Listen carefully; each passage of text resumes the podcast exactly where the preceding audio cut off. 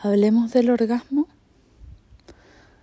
El orgasmo es entremecerse, es sentirnos como si fuéramos una mariposa aleteando. Pero hay muchos tipos de orgasmo y pueden ser orgasmos acompañados de un torrente de hormonas como oxitocina, que es la que está relacionada con, el, con la caricia, con el parto, con esa, esa fricción de un cuerpo con otro, sintiendo placer. Puede estar relacionada con la dopamina, hormona de la relajación, y la serotonina, que también como neurotransmisor permite sentir felicidad. De hecho, hay muchos antidepresivos que justamente estimulan la recepción de, estas, de estos dos últimos neurotransmisores, ¿no? la dopamina y la serotonina.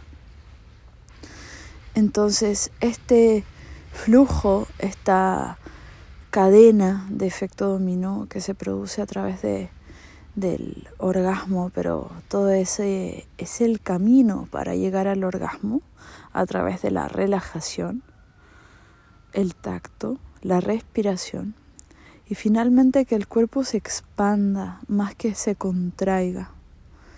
Y muchas veces un sexo desenfrenado, rapidito, eh, violento, puede llegar a, a desencadenar otro tipo de hormonas que que tengan más que ver con, con el estrés, como la adrenalina, ¿no? que va generando una sensación de que necesitamos un, un cúmulo de estimulantes y de estimulaciones para poder lograr sentir. Pero eso muchas veces deviene de un cuerpo amurallado, eh, de un, cuerpo con diversos bloqueos, frutos del trauma, del abuso, de la violación de distintos adoctrinamientos a partir de sistemas de creencias familiares, culturales, religiosas, que van como amurallando, bloqueando, acorazando el cuerpo para no sentir dolor, pero que impiden también sentir placer. Entonces nuestro trabajo como seres humanas, como seres humanos, es básicamente retornar a al estado de fusión con la madre naturaleza, al estado de fusión con la fuente cósmica, al estado de, al estado de fusión con la divinidad, al estado de fusión. Porque justamente en ese estado de fusión trascendemos las polaridades de lo femenino y lo masculino, desarrollamos el ser y nos encontramos con algo que va más allá de nosotros mismos. Y ese paso que lo permite el orgasmo, que también puede ser un orgasmo espiritual, no necesariamente carnal. Y cuando digo espiritual me refiero, por ejemplo, cuando uno canta mantras y se conecta con el gran espíritu, con esa, esa esencia ¿no? que está en toda la naturaleza manifestada y, y que es creativa y que siempre está buscando las formas de materializar más belleza y ofrendar más abundancia.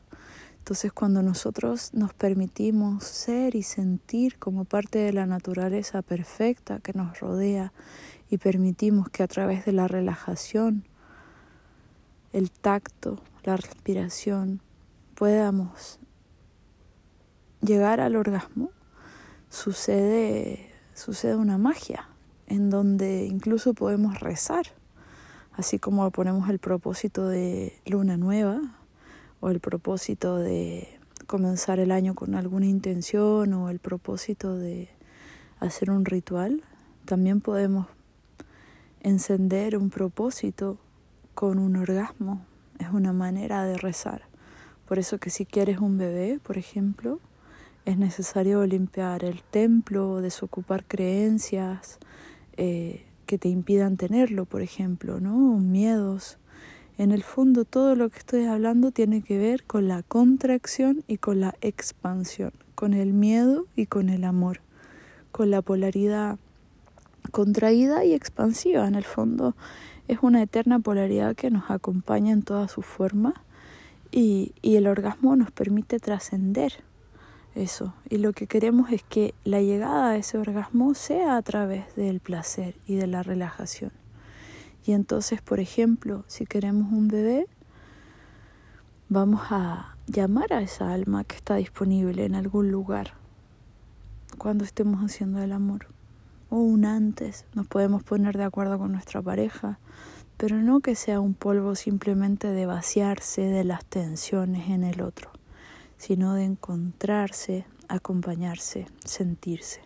Y por supuesto que esto va mucho más allá de, de la pareja, ¿no? Esto puede ser con uno mismo, como les decía, por ejemplo, el orgasmo espiritual, uno lo puede tener también caminando por un sendero en la naturaleza y sintiendo esa, e, esa sensación de que somos parte de esa naturaleza que nos rodea, porque en, en algún momento nos damos cuenta por eso es que hacemos prácticas para volver a darnos cuenta, porque obviamente que como somos humanos nos desalineamos con esa con esa esencia, ¿no? Con esa fuente. Entonces, por eso la misión es volver a casa y el cuerpo es el vehículo que facilita ese espacio y a eso lo entienden los tántricos, las tántricas, los y las taoístas eh, y otras culturas antiquísimas que vienen de saberes ancestrales, ¿no? Que en el fondo estamos